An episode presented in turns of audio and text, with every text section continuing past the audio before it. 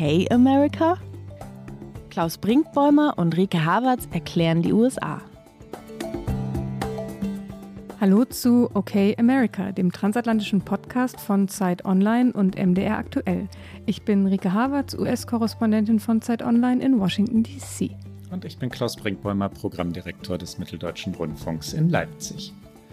Rike, der Frühling, ich nehme mal an, Frühling in Washington, wie fühlt er sich an? Ich möchte nur schwärmen eine Stunde lang, aber dafür haben wir natürlich keine Zeit, weil die Sendung ein ganz anderes Thema hat. Es ist die schönste Jahreszeit. Es ist schön warm schon, aber noch nicht so schwül, wie es dann irgendwann im Sommer wird, wenn es dann wahrlich der Sumpf wird, der Swamp, von dem immer alle sprechen. Und ich war ja eine Woche nicht da. Wir haben in der vergangenen Woche uns aus Minneapolis gehört und davor war ich noch in Montana für eine Recherche und war eine Woche nicht da und es ist alles wirklich explodiert, alles blüht und es ist, ach, es ist ganz schön und toll und äh, vielleicht möchten wir doch eine Sendung nur über den Washingtoner Frühling machen. Ich finde eine Stunde Schwärmen einen, einen wunderbaren Sendungstitel und ich wäre gespannt, was du zu erzählen hättest. Aber warte, warte, warte, du hast äh, Montana gesagt und was für ein Stichwort für einen kleinen Exkurs, weil wir ja auch immer eine Reisesendung machen wollen wenn wir uns mal vorstellen, dass die Menschheit irgendwann wieder reisen darf und unser Publikum auch, wie ist Montana? Ach, Montana ist äh, so schön, wie man sich das vorstellt oder auch vielleicht kennt aus diesen Filmen mit Robert Redford und Brad Pitt, an die sich vielleicht die etwas Älteren unter uns erinnern. Ich glaube, es war beides in den 90ern gefühlt, möchte ich sagen, als Robert Redford in Montana Pferde zähmte und Brad Pitt Fliegenfischen ging und genauso. Beide mit nacktem Oberkörper? Bestimmt, oder? Also Brad Pitt möchte ich sagen, mit Sicherheit, aber so ganz genau weiß ich das nicht. Ich habe das, obwohl ich da war, auch nicht recherchiert. Ich saß in meinem Auto und habe Aussicht gehalten, natürlich nach eben diesen Hollywood-Ranchern. Die gibt es dann doch nicht, aber Montana heißt ja Big Sky Country hier, also der große, weite Himmel und genauso ist es auch. Man kennt ja diese Weite der USA, wenn man hier schon mal gereist ist, die einen immer wieder beeindruckt. In Montana ist es noch ein bisschen weiter, der Himmel noch ein bisschen größer und ich wollte alle fünf Minuten anhalten und ein Foto machen und es ist ganz, ganz toll und äh, wenn man wieder reisen kann und es war auch ein bisschen Teil dieser Geschichte, ich habe eine Zuggeschichte geschrieben für Zeit Online, dann ist es eine Reise wert. Es ist ein bisschen so die Last Frontier, also dieser Mythos des amerikanischen Westens. Montana ist ganz im Nordwesten des Landes und ich hatte das Glück, dass es schon ein bisschen warm war, als ich jetzt da war, weil die Winter sind auch teilweise sehr, sehr kalt in Montana. Und es ist äh, immer eine Reise wert, es ist ganz toll. Und ich bin Zug gefahren, und zwar einen Zug, der von Seattle an der Westküste bis nach Chicago fährt. Das sind 46 Stunden. Ich habe davon 24 Stunden mitgenommen, von Montana eben nach Minneapolis. Und wenn man Zeit hat, wenn man wieder reisen kann, wenn man eine Reise durch die USA machen möchte und nicht Auto fahren will, ist das tatsächlich eine Überlegung wert, wenigstens für eine Teilstrecke. Man hat spektakuläre Landschaften und gondelt so durch dieses Land. Es ist äh, sehr herrlich. Montana ist auch äh, Pferdestaat, äh, Pferdebundesstaat meine ich, und ähm, und für Reiterinnen und Reiter ein wirkliches Reiseziel. Das sage ich fragend, weil ich äh, kein Reiter bin, aber es wird empfohlen, ne?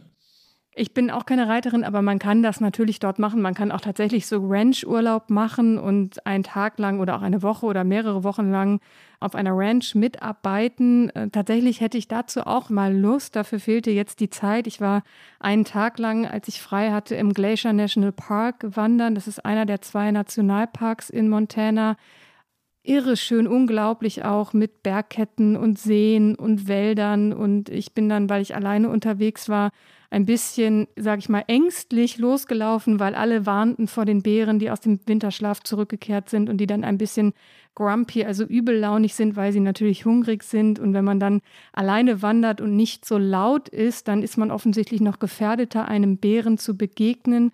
Ich habe mir also Bärenspray organisiert, so wie man das da machen soll und teilweise auf jedes Knacken im Wald gehört und mich dabei ertappt, dass ich zwischendurch anfing, mit mir selbst zu sprechen, weil ich dachte, dann mache ich ein bisschen Geräusch. Aber natürlich ist nichts passiert. Ich habe auch keinen Bären gesehen. Reden wir von Grizzlies, also richtig gefährlichen großen Bären? Ja, ja, ja, ja. Große und kleine. Es gibt alles Mögliche. Ich glaube tatsächlich, dass die Elche, die es da auch gibt, vielleicht manchmal sogar noch ein bisschen gefährlicher sind. Die sehen vielleicht ein bisschen harmloser aus, aber die Bären, da gibt es eben dieses Spray, was auch alle dabei hatten, die ich dann getroffen habe. Es ist ja sehr schön in den USA, wenn man dann jemandem begegnet auf so Wanderungen, man kommt gleich ins Gespräch und was man macht und wo man herkommt. Und alle hatten diesen Mini-Feuerlöscher, so sieht es aus, am Rucksack oder am Gürtel. Und äh, daraus kommt dann so eine Wolke und äh, die irritiert den Bären dann wohl. Außerdem kommen dann noch irgendwelche Gerüche raus. Und ich habe mir so ein Video angeguckt, war aber froh, dass ich das dann nicht äh, einsetzen musste und einfach ohne Bärensichtung durch die Natur wandern konnte. Ich sollte es ernst nehmen. Ich muss trotzdem lächeln. Das Bärenspray, Bären mit Ä natürlich, das Bärenspray wirkt. Hat, es ist statistisch erwiesen, dass schon einmal ein Bär ja, dadurch ja, in die Flucht geschlagen wurde. Das hat offensichtlich auch jemand entwickelt, der irgendeinen Bärenangriff überlebt hat. Ich habe mich nicht tausendprozentig eingelesen, weil irgendwann wurde, ich habe gedacht, wenn ich jetzt noch eine Sache mehr dazu lese, dann gehe ich nicht auf diese Wanderung. Und dann habe ich beschlossen, ich habe jetzt dieses Video angeguckt, ich habe dieses Spray im Rucksack, ich gehe jetzt los. Und deswegen, also Details kann man, es gibt auch auf Google natürlich Videos, äh, wie das dann aussieht. Die Rancher vom National Park ähm, demonstrieren das auch. Und ähm, ich bin dann aber einfach so auf meine Wanderung gegangen, habe das Knacken im Wald irgendwann ignoriert und mich auf die schönen Aussichten konzentriert. Und diese Weite, die amerikanische, ähm, ist ja wirklich auf eine Weise spektakulär, die man mit äh, ja, Reisen in Deutschland schlicht nicht vergleichen kann. Ja, wenn man in Staaten wie Arizona oder Colorado oder Iowa, in denen kenne ich mich ein bisschen besser aus. Montana, glaube ich, da war ich noch nie. Ähm, unterwegs ist, kann man tagelang fahren, ohne irgendeinem Menschen zu begegnen. Ne?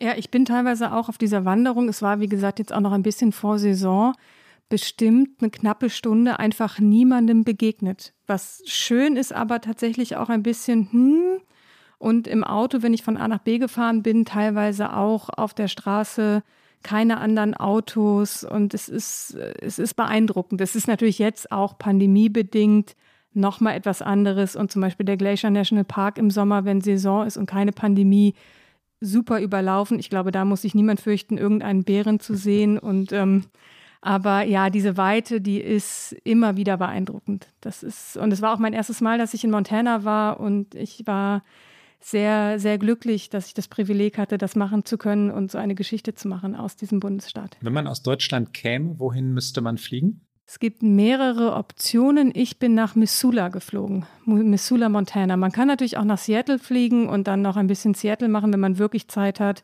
Und dann über Washington, Oregon Richtung Montana. Das ist sicherlich auch eine sehr, sehr schöne Tour. Dafür braucht man aber ein bisschen mehr Zeit. Aber Missoula ist eine Option. Helena, die Hauptstadt von Montana, hat auch einen Flughafen. Also es gibt da mehrere kleinere Flughäfen und man kommt ganz gut hin. Ganz wichtig gerade, äh, winziges Detail, du sagtest Washington, du meinst Washington State an der Westküste, nicht Washington DC, die Hauptstadt, die ja. an der Ostküste. Ja, ich sag's, weil es, äh, weil, es, weil das für viele unserer Hörerinnen und Hörer schlicht nicht selbsterklärend sein Nee, kann, das ne? ist mein, hm. ein, mein heimlicher Traum, von Washington DC bis nach Seattle an die Westküste zu fahren, aber dafür bräuchte ich ein Sabbatical. Washington nach Washington. Das ist aber eine Reisereportage. Wenn ich sie dir genehmigen könnte, würde ich das hiermit tun. Und, äh, Ach, toll. Gute, Vielleicht hört ja mein Chef zu. Gute Fahrt, Rike. Äh, wir kommen von einem Exkurs zum nächsten und der nächste Exkurs nähert sich aber unserem Thema, denn der nächste ist ein politischer. Wir wollen kurz darüber reden, dass Joe Biden seit 100 Tagen im Amt ist. Darüber könnte man theoretisch auch lange reden. Das haben wir aber vor zwei Wochen schon getan, als wir eine ja, Zwischenbilanz der beiden Jahre oder eine Bilanz des Auftakts der Präsidentschaft Biden gezogen haben. Deswegen an dieser Stelle ja, lass uns kurz über die 100 Tage reden. Vielleicht sollten wir ganz kurz sagen, was wir eigentlich zum Thema erklärt haben. Wir wollen über Covid-19 sprechen. Wir wollen über die Klimakrise reden. Und zwar deshalb über diese beiden Themen, weil unser Aspekt heute die amerikanische Rolle, diese beiden Themen betreffend, in der Weltpolitik ist. Also was wollen die USA in der globalen Politik in Sachen Covid-19 und Klima tun und was tun sie bereits? Was hat die Regierung Biden dort vor? Aber 100 Tage, wie würdest du es bewerten, Rike? Tatsächlich positiv. Auch hier in den USA sind die ersten äh, Bilanzen, die ersten Zeugnisse, die raus sind. Also hier werden gerne dann auch Schulnoten vergeben, die nicht wie in Deutschland Zahlen sind, sondern Buchstaben. Also das amerikanische A ist dann eine 1, äh, B ist eine 2 und ich habe bis jetzt nichts gesehen, was schlechter wäre als ein B-, also eine 2-. Viele sind sehr begeistert. Natürlich ist jetzt im Vergleich zu den ersten 100 Tagen Trump vermutlich auch die Erleichterung sehr groß, dass da wieder ein Präsident regiert, der einfach ein Präsident im sehr klassischen Sinne ist. Aber ich habe auch Schwierigkeiten, wirklich große Fehler zu entdecken. Ich finde das auch alles relativ fulminant, weil es dynamisch ist, weil er handelt, weil er entschlossen ist. Er ist natürlich auch gezwungen, weil es so, so viele Probleme im Land gibt. Aber insgesamt finde ich äh, sehr beeindruckend der erste 100 Tage. Es sind aber natürlich auch nur 100 Tage und der schwierige Teil, der kommt natürlich jetzt. Ja, weil die beiden Regierungen vor Gesetzesvorhaben steht oder beziehungsweise sagen wir so Gesetzesvorhaben durchbringen will, für die sie die nötigen Mehrheiten nicht hat. Ja, wir hatten ja davon gesprochen, dass sie nach einer besonderen Gesetzgebung, also wenn es um Wirtschaft geht, ähm, Dinge auch mit einer minimalen Mehrheit im Senat, den 50 Stimmen plus Kamala Harris, also 50 plus 1, die sie haben, durchkommen können oder durchbringen können. Das ist anders, wenn es um ein Einwanderungsgesetz geht, um das Wahlrecht, über dessen Reform Sie nachdenken. Das ist anders bei den ganz normalen Gesetzesvorhaben, die zum Beispiel die Gesundheitspolitik betreffen würden. Wollen die Demokraten vor den Midterms. Das sind die Wahlen, die in zwei Jahren, knapp zwei Jahren inzwischen anstehen, ähm, eine Wahlrechtsreform angehen. Eine große Frage, vor der die beiden Parteien jetzt steht. Und das könnte sie auch zerreißen. Das könnte auch das Tempo, wenn wir es jetzt mal etwas niedriger hängen, das Tempo der beiden Politik äh, deutlich drosseln. Da könnte sie sich nämlich verhaken und letztlich könnte sie an der Stelle scheitern. Es ist aber eine wichtige Frage. Wir haben ja schon erklärt, dass die Republikaner versuchen, das Wahlrecht einzuschränken, vor allem in Staaten, in denen es eng ist, in denen es äh, traditionell hin und her geht oder in denen bisher die Republikaner die Mehrheit hatten, Bundesstaaten wie Texas. Wenn sie das schaffen, dass sie das Wahlrecht vor allem für Migranten, Afroamerikaner und Afroamerikanerinnen, für die traditionellen Demokratenwähler, also in den Großstädten dort einschränken, dann könnten die Republikaner genau dadurch über das Wahlrecht schon in zwei Jahren die Mehrheit im Repräsentantenhaus haben und dadurch die beiden Politik lahmlegen. Deswegen ist es viel zu früh, dauerhaften beiden Erfolg zu konstatieren. Die Frage, ob die Demokraten jetzt ähm, eine Wahlrechtsreform durchbringen, schließt auch den Filibuster ein, den wir schon mehrfach diskutiert haben. Werden Sie ihn anfassen? Der Filibuster, ganz kurz, ist eine, Vor eine Möglichkeit, äh, Demokratie zum Halten zu bringen, demokratische Prozesse im Senat durch Dauerrede oder die Androhung von Dauerrede zum Stoppen zu bringen. Und um den Filibuster zu knacken oder zu stoppen, bräuchte man 60 Stimmen statt 50. Die Demokraten haben 50 und diese 10, die sie zusätzlich bräuchten, haben sie nicht. Ähm, glaubst du, dass sie eine Gesetzesreform, eine Abschaffung des Filibuster wirklich angehen werden? Ich glaube, Sie werden das versuchen, weil das etwas Konkretes ist, was tatsächlich hilfreich wäre. Ich glaube, Sie werden ihn niemals abgeschafft bekommen, weil dazu gibt es äh, zu viele Kräfte, die dagegen sprechen, auch innerhalb der Partei. Demokraten wie den Senator Joe Manchin, über den wir schon gesprochen haben, eher konservativ innerhalb der Partei ist strikt gegen eine Abschaffung des Filibuster. Ich könnte mir vorstellen, dass Sie versuchen, einen Kompromiss durchzubringen, zum Beispiel zu sagen, dieser Filibuster muss tatsächlich wieder physisch passieren. Also das ist ja derzeit nicht der Fall. Man kann ihn einfach nur androhen und damit wird schon alles lahmgelegt, sondern man muss tatsächlich, wenn man ihn einsetzen möchte, wenn man diese Dauerrede halten möchte, muss man auch im Senat physisch anwesend sein. Das könnte ich mir vorstellen. Ich finde es eine wichtige Debatte. Ich finde es für die Demokratie insgesamt, auch für beide Parteien übrigens eine wichtige Debatte wichtiger als andere Fragen, die sich zum Beispiel stellen rund um den Supreme Court. Da gibt es jetzt eine Kommission, die Biden ins Leben gerufen hat, die eruieren soll, ob dieser Supreme Court reformiert werden kann. Dahinter steht die Forderung mancher, man sollte die Zahl der Sitze, momentan sind es neun Richterinnen und Richter, erhöhen, um die Mehrheiten wieder zugunsten der Demokraten zu verschieben.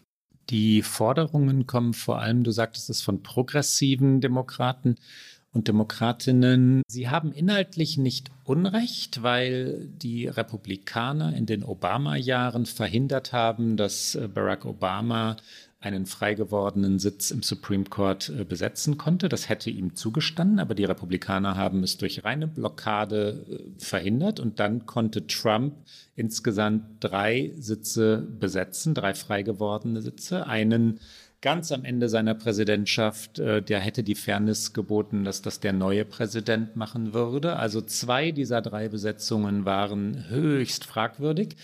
Aber den Supreme Court aufzublähen, wie es natürlich jetzt die Republikaner nennen, ist für Biden heikel. Und wir haben ja über das große demokratische Vorbild FDR, also Roosevelt, den Präsidenten der 30er und 40er Jahre des vergangenen Jahrhunderts gesprochen, in der vorvergangenen Woche, wenn ich mich jetzt richtig erinnere. Und dieser Roosevelt hat den Versuch gemacht, also FDR hat den Versuch gemacht, ähm, den Supreme Court, ähm, der viele seiner Gesetze abgelehnt hat oder für nichtig erklärt hatte, zu vergrößern, also dadurch eine Mehrheit in seinem Sinne zu schaffen. FDR hatte eine rauschende Mehrheit im Land hinter sich ähm, und trotzdem haben der Senat und das Repräsentantenhaus, auch, sein, auch seine eigene Partei gesagt, Moment, das reißt die demokratischen Institutionen ein und das wollen wir nicht. Das ist eines der wenigen Vorhaben, mit denen FDR nicht durchgekommen ist. Und äh, vielleicht ist das eine Mahnung oder Warnung für Joe Biden. Ich finde, dass sie moralisch recht haben, die Demokraten. Aber wenn man es mal weiterdenkt, wenn sie das wirklich angreifen, also diese neun Sitze im Supreme Court, die etwas Heiliges haben in den USA, dann kommt natürlich irgendwann ein republikanischer Präsident und tut das Gleiche und schafft ein ein neues, aus seiner Sicht dann Gleichgewicht, äh, in Wahrheit natürlich ein neues Ungleichgewicht. Und dann wird das zum politischen, man sagt immer so schön Spielball, aber das wäre es dann, dieses heilige Gericht. Ja. Ne? Ich bin da auf jeden Fall auch eher kritisch. Ich glaube, dass man eher darüber nachdenken sollte, auf anderen Wegen zu reformieren, etwa indem man sagt, es ist keine Benennung mehr auf Lebenszeit, sondern es ist eine Benennung für 15 Jahre, meinetwegen auch 20 Jahre, weil dann übersteht es jede Präsidentschaft, dann ist es nicht nur an eine Präsidentschaft gebunden, es hat aber auch ein Ende, was dann planbar ist. Es gibt auch jetzt hier in DC ein bisschen hinter den Kulissen offensichtlich Bestrebungen der Demokraten, doch auf Stephen Breyer einzuwirken. Es ist einer der Supreme Court Richter, der eher demokratisch ist. Er wurde von Bill Clinton benannt. Er ist über 80 und da gibt es viele, die versuchen, auf ihn einzuwirken, doch zurückzutreten um Joe Biden die Chance zu geben, eben wenigstens einen dieser Posten dann neu besetzen zu können.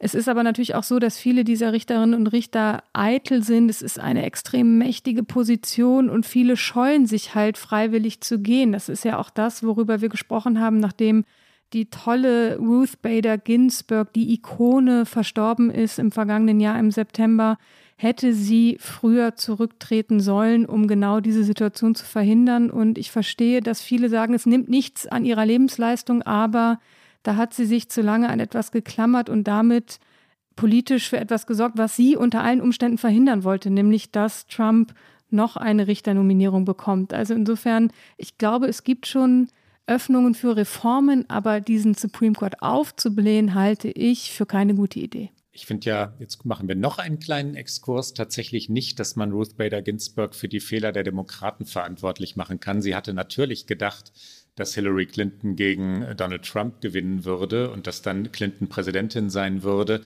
Und wenn Clinton nicht so einen, äh, nach meiner Einschätzung, verheerend schwachen Wahlkampf gemacht hätte 2016, dann äh, wäre das ja auch aufgegangen. Die Demokraten hätten Clinton gar nicht erst nominieren dürfen. Das war nicht äh, RBGs Fehler. Ja?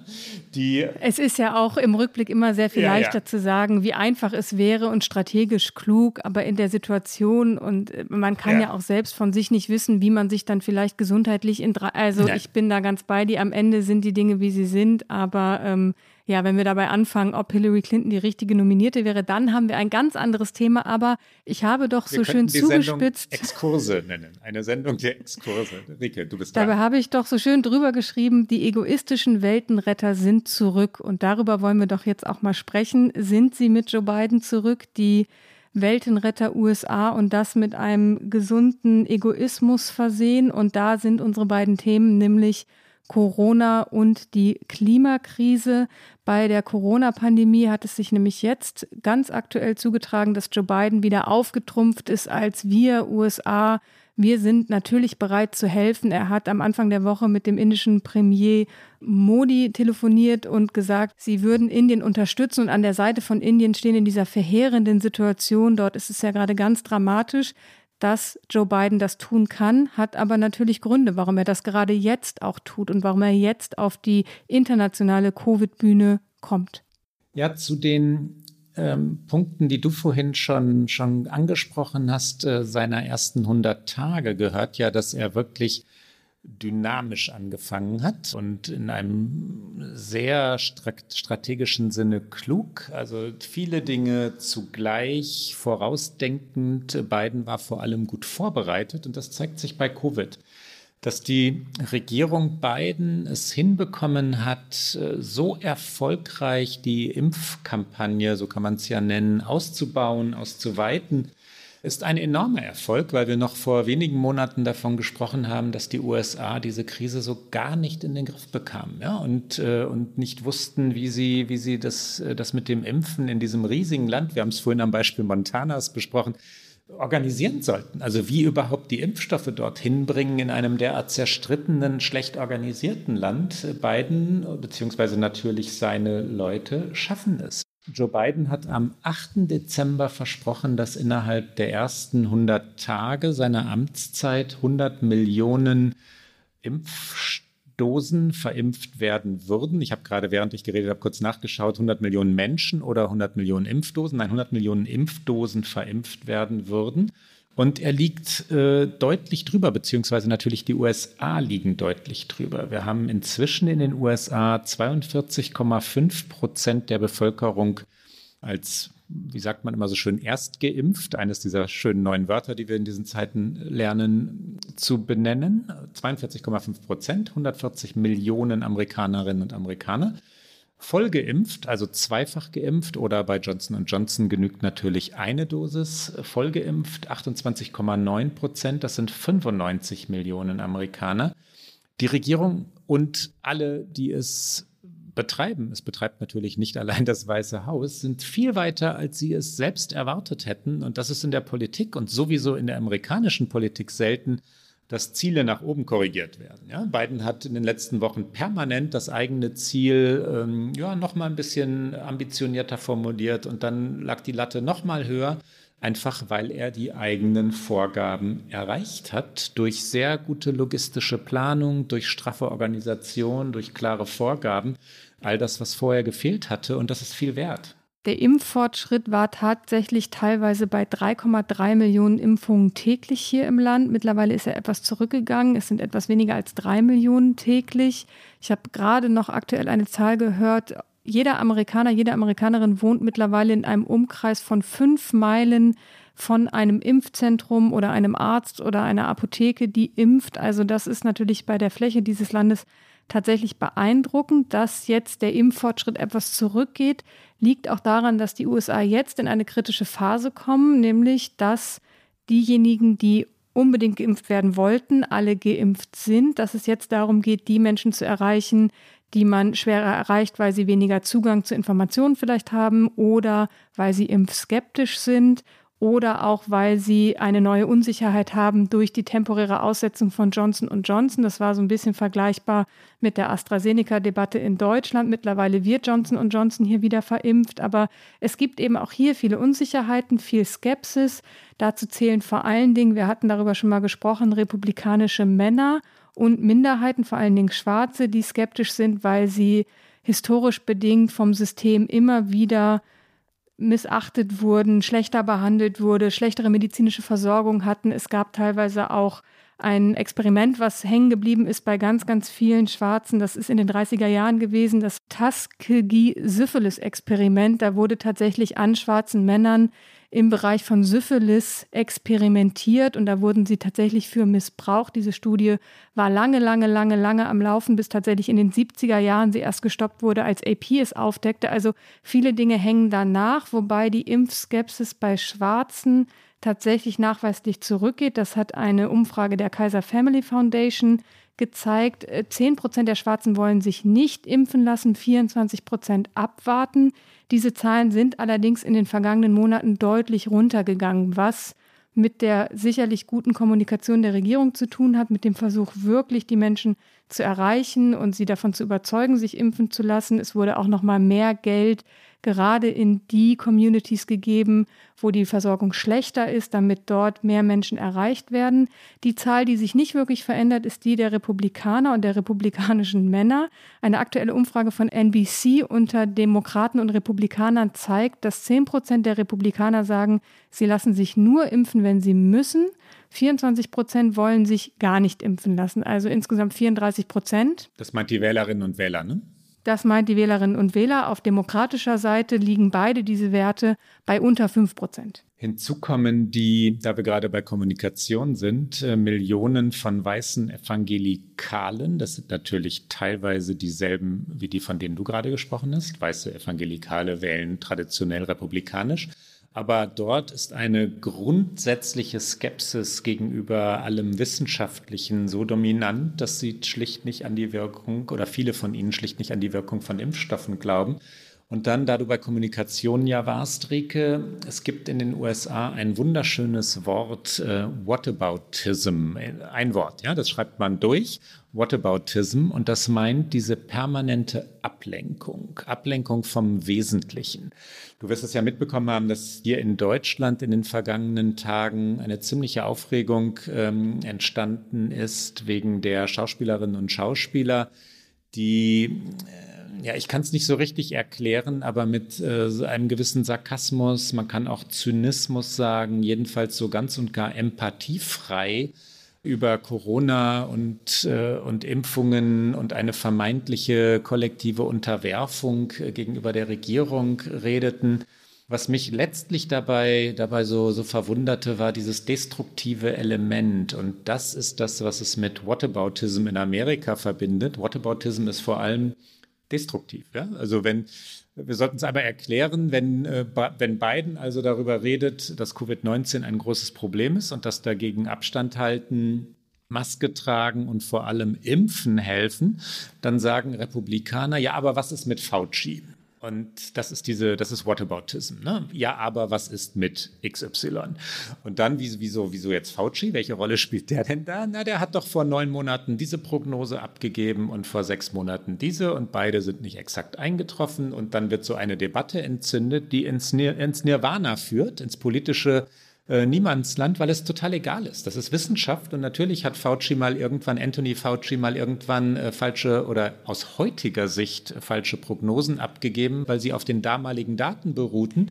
Es ist vor allem irrelevant. Das ist nicht das, worum es geht. Whataboutism ähm, ist aber etwas, was verfängt. Wenn man Fox News schaut, wenn ich in diesen Tagen Tucker Carlson sehe, den Moderator auf Fox News, redet er nicht darüber, was gelingt oder wie man sich verhalten sollte oder wie, ähm, wie das Land mit der Krise umgeht, sondern es sind permanente Nebenkriegsschauplätze. Ne? Fauci oder ähm, Hillary Clinton oder irgendwelche Demokraten, die er aus irgendwelchen Gründen attackiert, die im Moment schlicht keine Rolle spielen Whataboutism. Und das ist ein zentrales Merkmal der amerikanischen Gesellschaft, weil man mit diesem Zerreden oder dieser Ablenkung so herrlich alles Mögliche stoppen kann und zum Entgleisen bringen kann.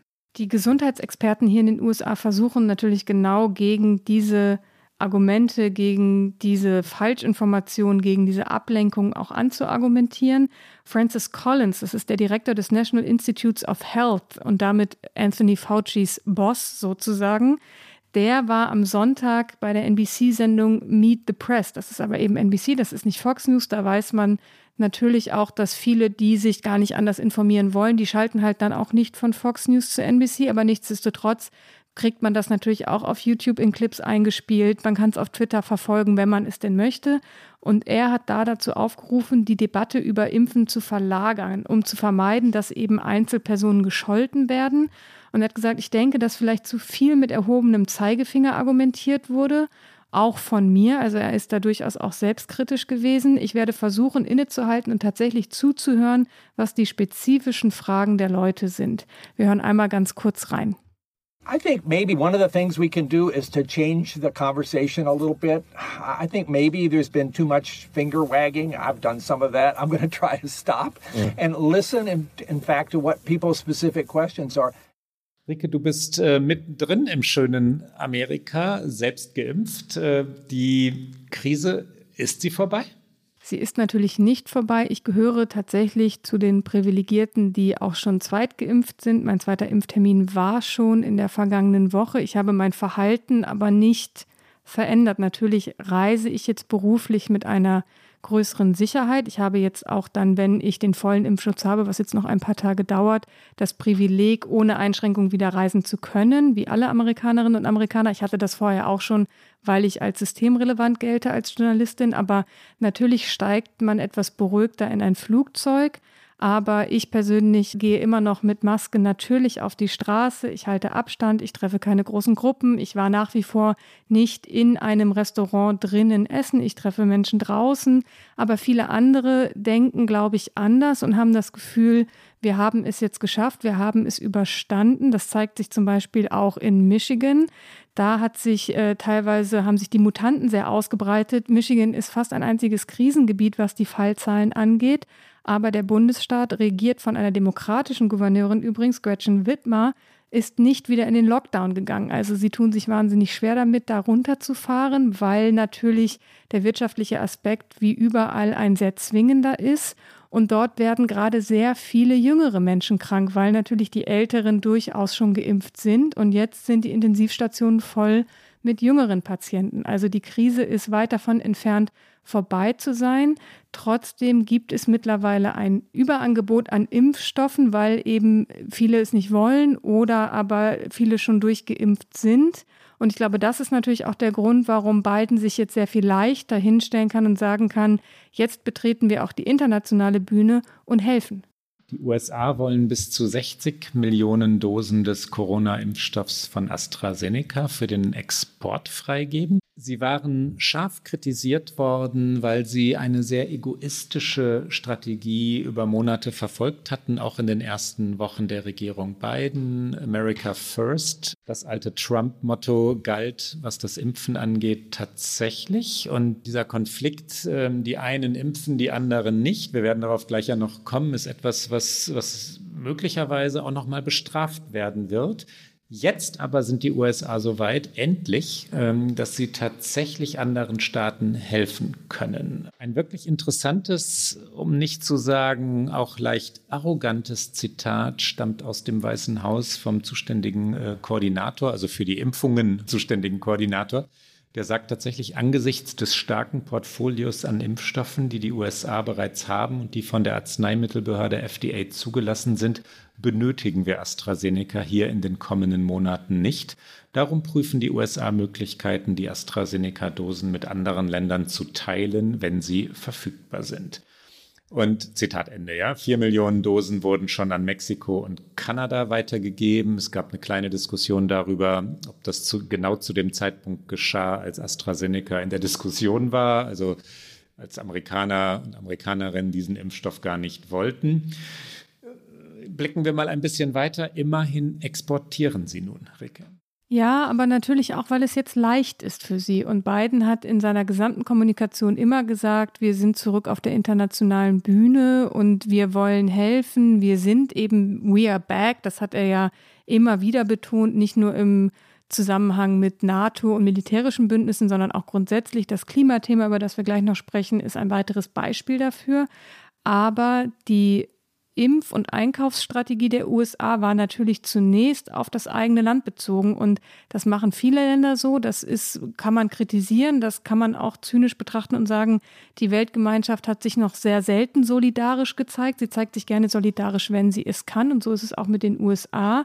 Es gab die ganz klare Anweisung vom Weißen Haus äh, für alle Impfstoffhersteller hier, zunächst den Bedarf des eigenen Landes zu decken, bevor exportiert werden kann.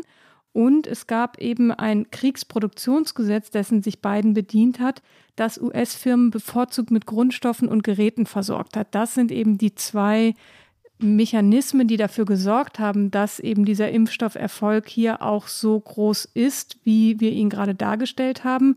Und daher finde ich, ist es jetzt eben auch sehr leicht zu sagen, klar, jetzt sind wir hier eher an dem Punkt, wo wir uns bemühen müssen, jeden Einzelnen in ein Impfzentrum zu zerren, so ein bisschen überspitzt formuliert, dann können wir auch das, was wir noch in den Schränken haben, äh, weiter verteilen. Und deswegen finde ich, ist das jetzt nicht die gigantische Leistung, aber immerhin, natürlich, immerhin. Und es muss jetzt etwas passieren. Es gab auch von beiden die Zusage an die Organisation, die im Auftrag der WHO versucht, Impfstoffe an arme Länder zu verteilen. COVAX heißt die dass dort auch 4 äh, Milliarden Dollar bereitgestellt werden. Also die USA und Biden sind natürlich bereit, der internationalen Gemeinschaft zu helfen, aber eben zu ihren Bedingungen. Ich bin gespannt, ob wir im Westen, und das meint die EU und die USA, dafür bestraft werden werden, dass wir nicht schnell genug waren, dass wir auch nicht solidarisch genug waren.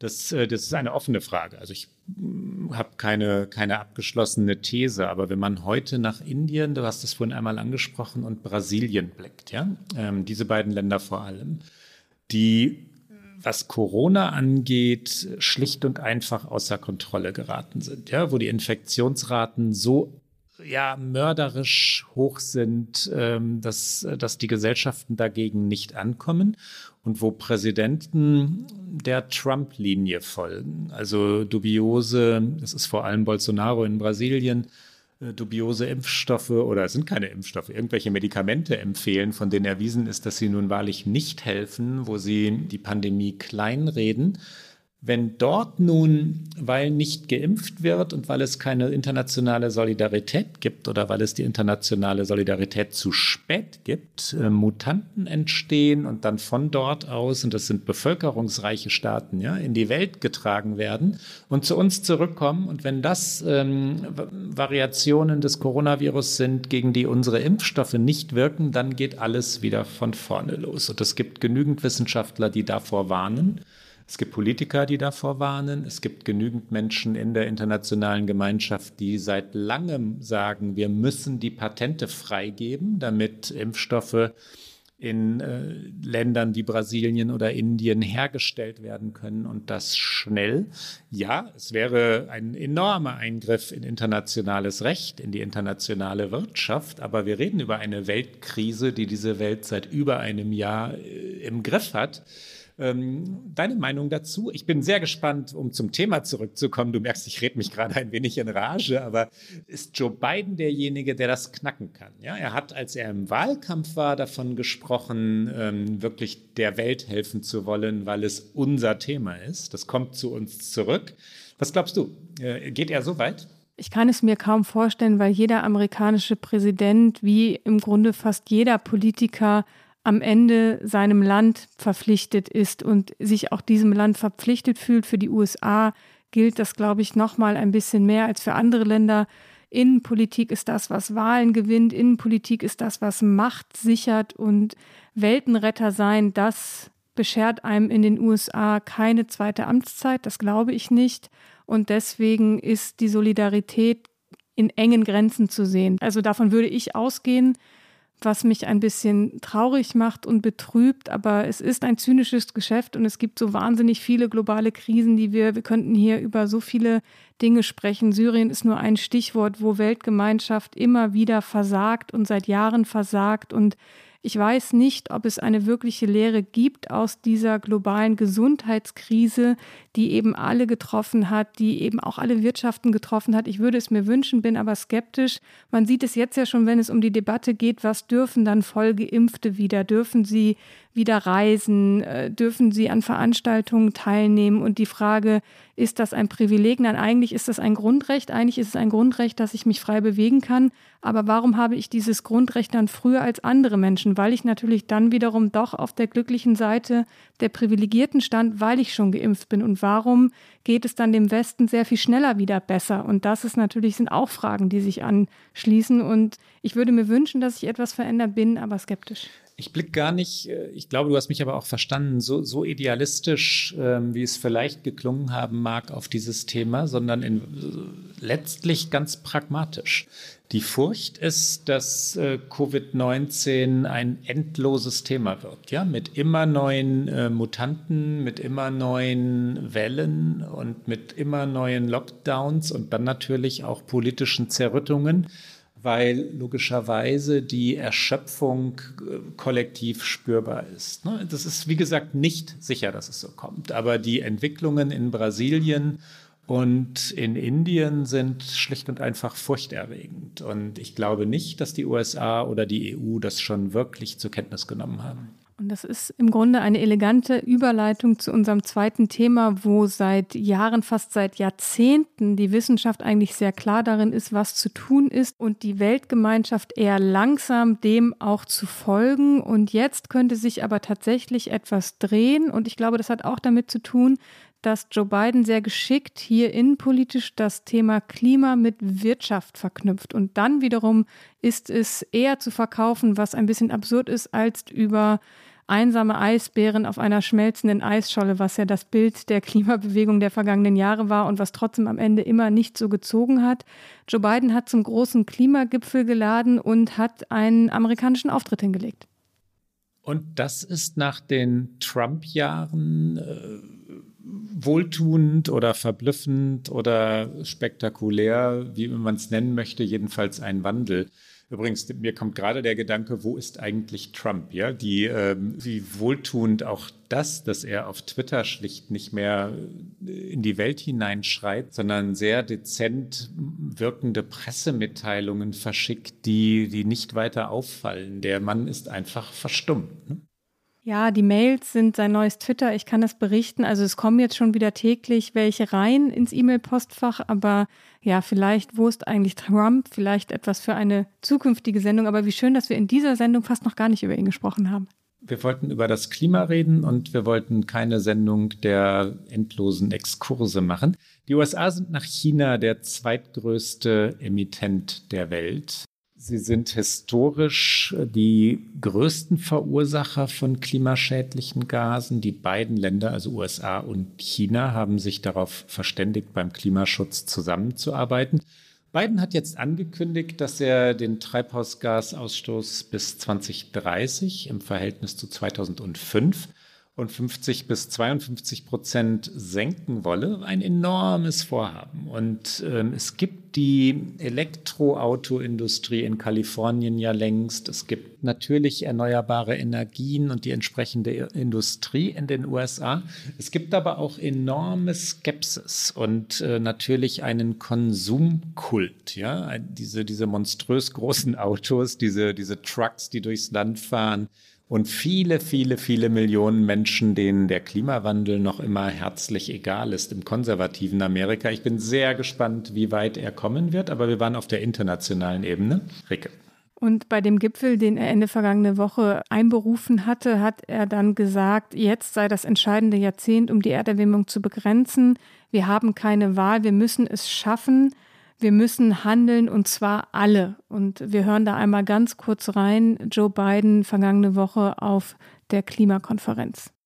The United States sets out on the road to cut greenhouse gases in half, in half by the end of this decade. That's where we're headed as a nation. And that's what we can do if we take action to build an economy that's not only more prosperous, but healthier, fair, and cleaner for the entire planet.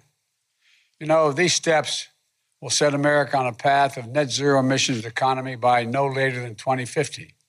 But the truth is, America represents less than 15% of the world's emissions. No nation can solve this crisis on our own, as I know you all fully understand. All of us, all of us, and particularly those of us who represent the world's largest economies, we have to step up. Die Ankündigung von Biden, die ist für die USA natürlich nach vier Jahren Trump, der aus dem Pariser Klimaabkommen ausgestiegen war, ein großes Bekenntnis. Die EU hatten schon vor diesem Gipfel beschlossen, den CO2-Ausstoß bis zum Jahr 2030 um mindestens 55 Prozent im Vergleich zum Jahr 1990 zu senken. Und das geht etwa deutlich weiter als das neue US-Ziel. Das muss man sagen. Die neue Zusage aus Washington entspricht im Vergleich zum selben Ausgangsjahr, also 1990, nach Berechnungen der Nichtregierungsorganisation Global Strategic Communications Council einer Reduktion um 41 Prozent. Also es gibt viele Zahlen und auch Kanada hat angekündigt, äh, ihre Klimaziele ambitionierter fassen zu wollen, Japan ebenso. Aber die große Frage auf diesem Gipfel war natürlich auch, was macht China? China und USA, du hattest es gesagt, hatten sich im Vorfeld dieses Gipfels bei einem ersten Treffen auf wenig einigen können, aber immerhin darauf zusammenzuarbeiten in Fragen des Klimaschutzes. Und auf dem Klimagipfel stellte Chinas Staats- und Parteichef Xi Jinping eine Verringerung des Kohleverbrauchs in seinem Land von 2025 an in Aussicht. Aber konkreter wurde er eben auch nicht. Er sagte, sein Land wolle Kohlekraftwerke streng kontrollieren. Der Anstieg des klimaschädlichen Kohleverbrauchs solle streng begrenzt und während des folgenden Plans bis 2030 stufenweise verringert werden. Also das sind alles etwas schwammige Aussagen. China ist extrem abhängig von Kohle. Und ähm, insofern ist dieser Gipfel, ja, wie bewertest du ihn? Ist er ein Erfolg? Ist er ein Misserfolg? Ist er ein Signal? Wo ordnest du ihn ein? Wie das meiste im Leben ist es eine Frage der Perspektive. Ein Erfolg äh, gemessen am Vorgänger, selbstverständlich ja, gemessen an Trump also, gemessen daran, dass es vorher oder zuletzt äh, keine wirkliche internationale Solidarität gegeben hatte. Und jetzt scheint diese so langsam zurückzukehren bei den wesentlichen Themen. Die, die Reaktionen waren euphorisch. Angela Merkel zeigte sich beglückt. Boris Johnson sprach von einer bahnbrechenden Ankündigung der Amerikaner. Also damit meinte er die Rückkehr an den Verhandlungstisch, ins, die Rückkehr ins Pariser Klimaabkommen. Also dass darüber wieder ernsthaft geredet wird, gemeinsam geredet wird, ähm, dass es tatsächlich die Verständigung darüber gibt, dass das das zentrale Thema der kommenden Jahre sein wird, ist selbstverständlich ein Fortschritt. Aber ist es markant genug, vor allem konkret genug? Nein, ist es nicht. Biden hat es bislang nicht geschafft, die Regierungen zu konkreten neuen Einsparzielen zu bringen und dann sowieso nicht zur Verabredung konkreter Wege, also wie Ziele, die ja immer relativ leicht zu vereinbaren sind, dann auch erreicht werden können. Das ist ja das wahre Problem der Klimapolitik. Man trifft sich dann immer bei Gipfeln und verabredet Ziele. Dann gibt es die Fotos und dann gibt es die Kommentare darüber, dass das immerhin ja, anspruchsvolle Ziele sind. Und dann gehen all die Delegierten zurück in ihre Länder und ähm, haben ganz schnell die verabredeten Ziele vergessen. Das ist der Realismus der Politik. Ich bin skeptisch und dann doch froh darüber. Ein Fortschritt, ja, aber Signal war die Variante, die du mir noch äh, gegeben hast. Ein Signal ist es, ja. Es ist natürlich vor allen Dingen auch ein Signal im Hinblick auf Glasgow. Da wird vom 1. bis 12. November 2021, also in diesem Jahr, noch der Klimagipfel nachgeholt. Er war eigentlich schon für vergangenes Jahr terminiert, wurde aufgrund der Pandemie verlegt. Das ist sicherlich der nächste kritische Punkt. Entscheidend wird für mich, glaube ich, auch sein, wie glaubwürdig international Joe Biden ist. Was kann er innenpolitisch durchsetzen? Es geht ja dann doch immer miteinander einher und da hat er es sehr geschickt gemacht, dass er eben dieses Thema mit der Wirtschaft und mit Jobs, und das ist immer die Währung, die zieht in den USA, die in jedem Land zieht, verknüpft in seinem Infrastrukturpaket, über das wir schon gesprochen haben, sind sehr, sehr viele explizite Dinge, die auf Klima abzielen. 174 Milliarden US-Dollar sind für die von dir schon angesprochene Elektromobilität gedacht. 85 Milliarden US-Dollar sollen ins öffentliche Verkehrssystem fließen. 180 Milliarden US-Dollar für die Erforschung von Zukunftstechnologien, 85 Milliarden Dollar für die Modernisierung des Nah- und Fernverkehrs, der Bahn und, da sind wir wieder bei Montana, 80 Milliarden Dollar für die Verbesserung und den Ausbau des Schienennetzes. Es soll Steuererleichterungen geben für erneuerbare Energien und stillgelegte Bergwerke und Ölquellen sollen aufgeräumt und ordentlich abgewickelt werden. Alles sehr ambitionierte und vielversprechende und auch Jobs schaffende Dinge. Nur das große Aber, dieses Paket ist natürlich noch nicht durch den Kongress. Es muss dort noch verabschiedet werden. Dafür braucht Joe Biden 60 Stimmen im Senat. Wir haben darüber gesprochen. Die Republikaner müssten mit zehn Menschen dafür stimmen. Ich sehe diese zehn Stimmen in dieser Form des Pakets gerade nicht. Wie siehst du es? Ja, die Republikaner haben in den vergangenen Jahren mehrheitlich behauptet, dass es die Klimakrise nicht gebe. Donald Trump hat das, hat das Thema zu einer Erfindung äh, seiner, seiner Gegner, politischen Gegner erklärt und das hat sich tief eingefressen in die Partei. Es gibt auch hier wieder den vorhin schon einmal benannten Whataboutism, also die Ablenkung. Im Moment führen die Republikaner eine leidenschaftliche Debatte darüber, dass Joe Biden angeblich verboten habe, Hamburger zu essen. Ja, keine Cheeseburger mehr. Das, äh, das ist der amerikanische Veggie Day. Ja, und das, das meinen Sie ja ernst. Äh, die, die Debatte wird in den konservativen Zeitungen geführt. Fox News hat ein wunderbares Thema. Der äh, texanische Gouverneur Abbott, den wir schon mehrfach als ähm, nicht so ganz mit der Realität befreundeten Gouverneur äh, beschrieben haben, hier sagte, dass it's not gonna happen in Texas, also das machen wir hier nicht.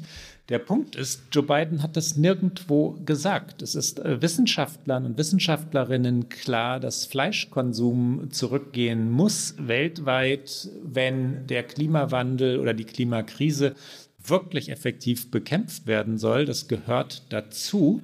Biden hat kein Wort über Cheeseburger oder sonstiges Fleisch verloren. Er hat Ziele ausgedrückt. Das fiel an keiner Stelle.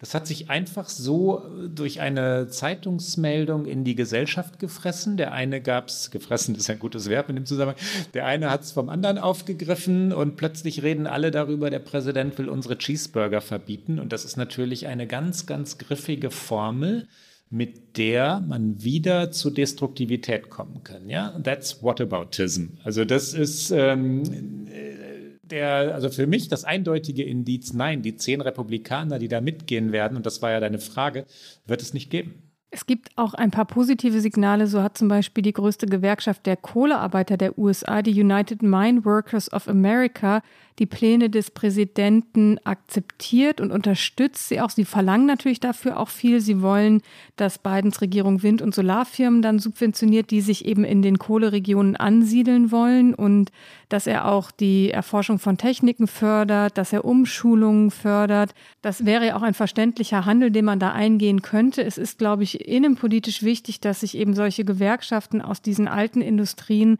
offen und öffentlich an die Seite des Präsidenten stellen, wenn es um diesen Klimaschutz geht und dann, um die Schleife zurück zur internationalen Bühne zu legen. Ich glaube, dass das auch eine Chance sein kann, wenn sich eben die USA, China, auch Europa eben um einen Wettbewerb auch begeben um diese grünen Technologien, um die Jobs, um das Geld, was damit zu verdienen ist, dort Vorreiter zu werden, dann ist es nämlich auch wirtschaftlich lukrativ. Und wenn es diesen Wettbewerb gibt, dann gibt es auch, glaube ich, ein größeres Bekenntnis dazu zu handeln. Wir machen ja hin und wieder historische Schlenker in unseren Sendungen, Rike, die ich, äh, die ich sehr liebe. Die Frage, ob die Amerikaner jetzt wieder so eine Art Führungsrolle in der Weltpolitik übernehmen können, ist eine, eine für mich hochinteressante in diesem Zusammenhang. Ich bezweifle es deshalb, weil in den vergangenen Jahren etwas passiert ist, das Außenpolitik ja auch wieder destruktiv macht, nämlich dieses Einreißen von Abmachungen, die der jeweilige Vorgänger getroffen hat oder sogar die Kündigung von Verträgen, die der Vorgänger geschlossen hat. Und so können Demokratien nicht verlässlich miteinander arbeiten. Wenn also Trump sagt, Obama sei ein Verräter gewesen und ein Feind des Vaterlandes und deswegen dürfe er Trump sämtliche Verträge kündigen, dann kommt jetzt Biden und macht das wieder rückgängig, was Trump gemacht hat, also zum Beispiel den Ausstieg aus dem Klimaabkommen. Das bedeutet für die Partnerländer, Wenn Sie sich jetzt auf den amerikanischen Weg einlassen, was ist denn aber in zwei Jahren, wenn die äh, Republikaner wieder die Mehrheit im Senat haben? Und was ist in vier Jahren, wenn sie möglicherweise wieder den Präsidenten stellen? Wenn man sich also heute auf das einlässt, was die USA vorgeben, steht man dann nicht in vier Jahren ganz alleine da. Woher kommt eigentlich dieser Anspruch, die Welt führen zu wollen? Ich wollte ja historisch werden, Rike. Wieso? Warum glauben die Amerikaner, dass sie die Welt anführen dürfen? Dann werde ich jetzt ein bisschen historisch. Es hat natürlich vor allen Dingen eine starke Prägung durch den Zweiten Weltkrieg, in den die USA eingegriffen haben, aus dem die USA als Nation auch relativ unbeschadet hervorging. Sie sind ja auch erst sehr spät eingestiegen.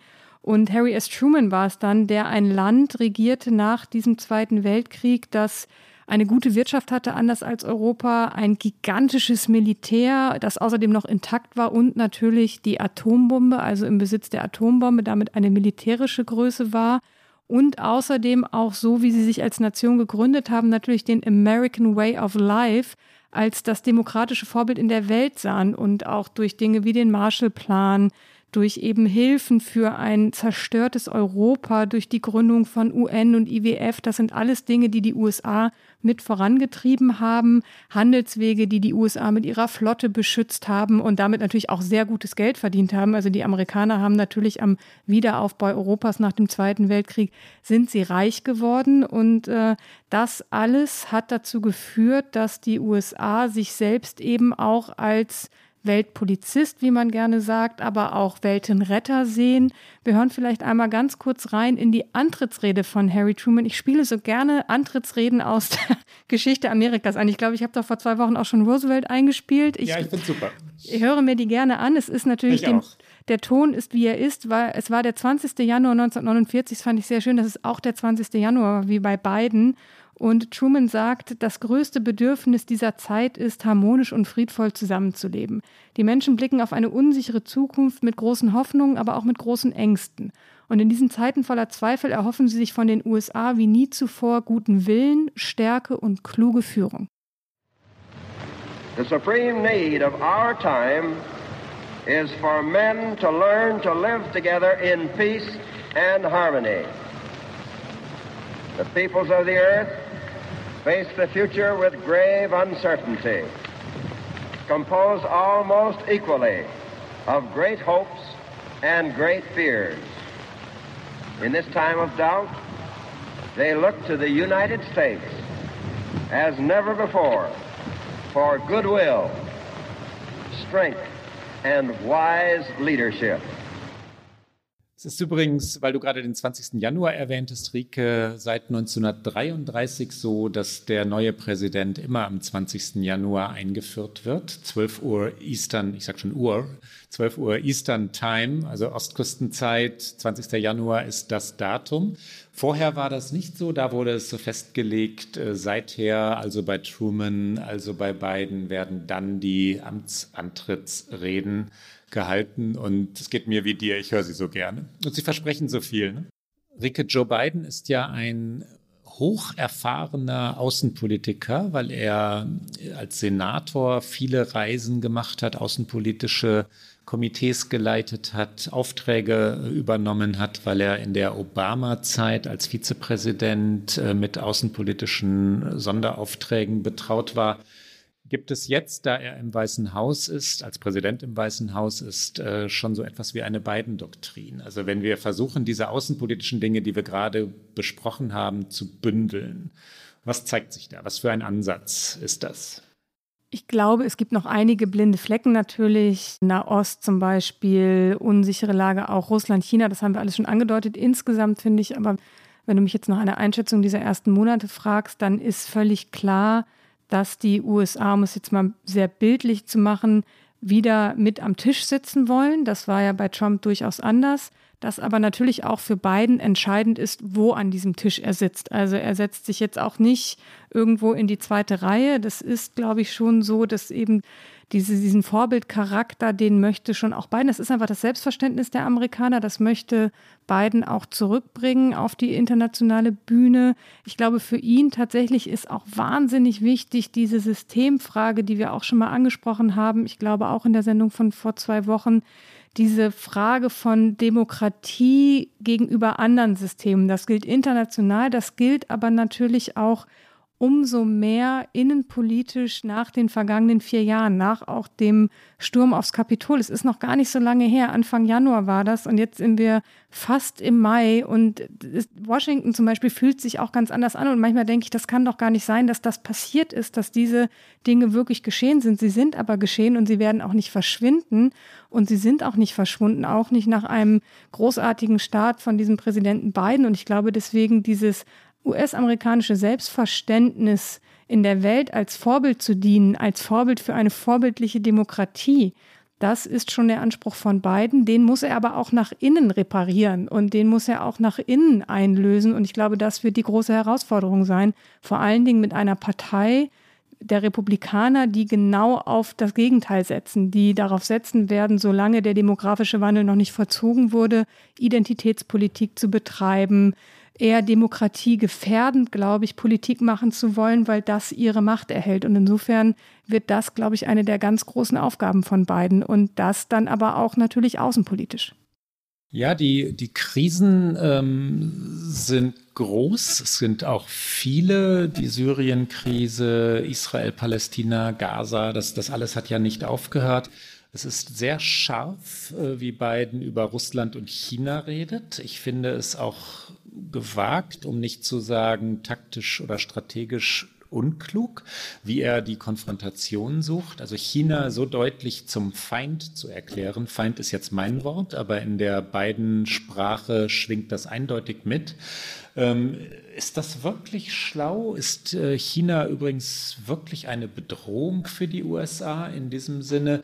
China macht viele Dinge, die die USA auch tun, also in der South China Sea, wie es heißt man kann auch auf Deutsch südchinesisches Meer sagen. Also in, ähm, im südchinesischen Meer schützt China sehr radikal, wenn man es schützen nennen will, äh, seine Industrie und seine Wasserwege. Aber das ist den USA nicht fremd, diese Methode. Biden ist sehr, sehr schroff und scharf in seiner Abgrenzung. Ich finde ihn an anderen Stellen ähm, sehr gut im Wiederaufbau von Bündnissen, in, äh, auch in seiner Sprache. Wir haben noch gar nicht den Abzug der Truppen aus Afghanistan, den er ja bis zum 11. September diesen Jahres wirklich vollenden will, angesprochen. Der 11. September ist der 20. Jahrestag des 11. September 2001. Bis dahin sollen die Truppen raus sein.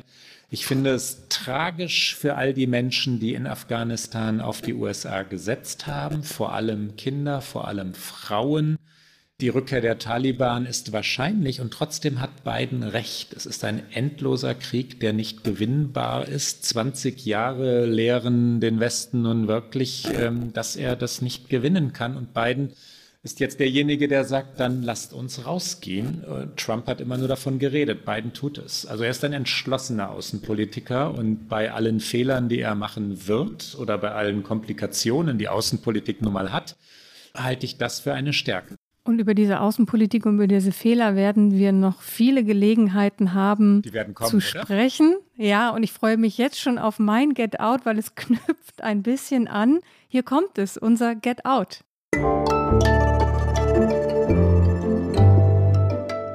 Get Out. Rike, dein Get Out. Ich freue mich so mit dir. Warte mal, wenn, wenn du sagst, du freust dich so, dann freue ich mich kollektiv oder im Team mit. Ich bin sehr gespannt. Es geht um George W. Bush. Also es geht zurück in die frühen 2000er und äh, um einen Präsidenten, von dem man sich ja damals auch gedacht hat, so manchmal, was sagt der, wie tritt der auf? Der hatte ja durchaus auch viele Fettnäpfchen, die er mitgenommen hat, auch sehr aus meiner Sicht kritisch zu bewertende Politik. Diese Präsidentschaft, man dachte, eigentlich kann es nicht schlimmer kommen, aber man wurde eines Besseren belehrt, muss man ja leider sagen.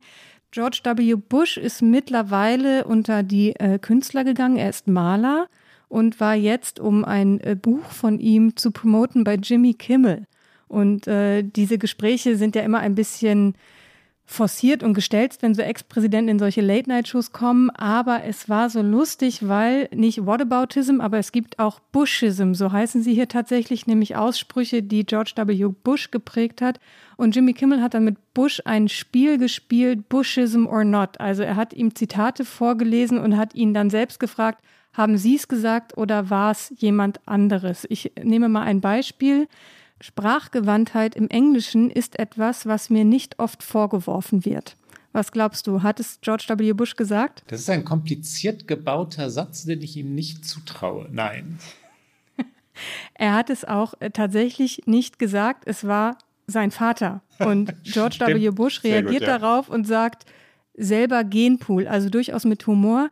Wir hören da ganz kurz rein, den ganzen Clip mit allen Beispielen, die gibt es auf YouTube und in den Shownotes. All right, fluency in English is something that I'm not often I'm often not accused of. It's got to be me. It's got to be you. Let's see. Fluency in English is something that um, I'm often not accused of. Well, you're almost right. That was your dad. Same yeah. Same gene pool. Was hast du mitgebracht, Klaus? Wir fahren ja oft sehr gut damit, oder ich jedenfalls, ich kann das nur für mich behaupten, natürlich fahre oft sehr gut damit ähm, oder liebe das, über das zu reden, was mich wirklich beschäftigt. Wenn ich das täte, müsste ich die unheimliche Leichtigkeit der Revolution empfehlen, was ich aber nicht tun möchte, weil es ein MDR-Film ist, ja. Und äh, wir, wir wollen ja hier nicht äh, Werbung für, für Produkte aus dem eigenen Haus machen. Ich sag's, weil es ein so wunderschöner Leipzig-Film ist, der mir so viel über diese Stadt erzählt, in der ich mich gerade aufhalte, über 1989, über das, was da passierte und vor allem auch über die Umweltverschmutzung, die es zuvor wegen des Kohlebergbaus hier in der Leipziger Region gab, wo jetzt heute die, diese wunderschönen Seen sind. Ich habe den, wir machen ja Rohschnitte und Abnahmen und dann habe ich ihn mir aber jetzt nochmal angeschaut, also wirklich zum dritten Mal, weil, äh, weil ich so verzaubert war und, äh, und so fasziniert. Da wir aber hier OK America machen, ähm, empfehle ich etwas ganz und gar anderes und mein offizielles nach dem inoffiziellen folgt das offizielle Get Out. Das offizielle Get Out ist The Writer's Voice, ein Podcast des New Yorker wo, und unsere Hörerinnen und Hörer werden das mutmaßlich wissen, die Kurzgeschichten, die es im New Yorker gibt, ja, ähm, vorgelesen werden. Also die Kurzgeschichten aus dem New Yorker kennen, glaube ich, die Hörerinnen und Hörer, weil sie so legendär sind. In jedem New Yorker Heft, also im Magazin der New Yorker, steht eine Kurzgeschichte und die sind exzellent. Äh, richtig, richtig große Literatur. In den USA gibt es eine enorme Tradition der Kurzgeschichte, viel mehr als bei uns in Deutschland. Ähm, ich komme oft nicht dazu, die zu lesen, weil sie lang sind und weil es so viele gute Reportagen im New Yorker gibt. In diesem Podcast lesen die Autorinnen und Autoren die eigenen Geschichten vor. Im aktuellen Heft ist das Margaret Atwood, äh, große Autorin. Und wie schön, diese Stimme zu hören. Es ist ähm, sprachlich eine Herausforderung. Also man sollte sich des Englischen sicher sein, ähm, um wirklich mitzukommen. Nicht immer gut zu verstehen, aber The Writer's Voice vom New Yorker. Und das war's für heute bei OK America, immer donnerstags, immer auf Zeit online, mdr.de, in der ARD Audiothek und natürlich auf allen guten Podcast-Kanälen. Die nächste Folge hören Sie am 6. Mai. Wenn Sie uns schreiben mögen, erreichen Sie uns unter okamerica.zeit.de. Bis dahin. Bis dann.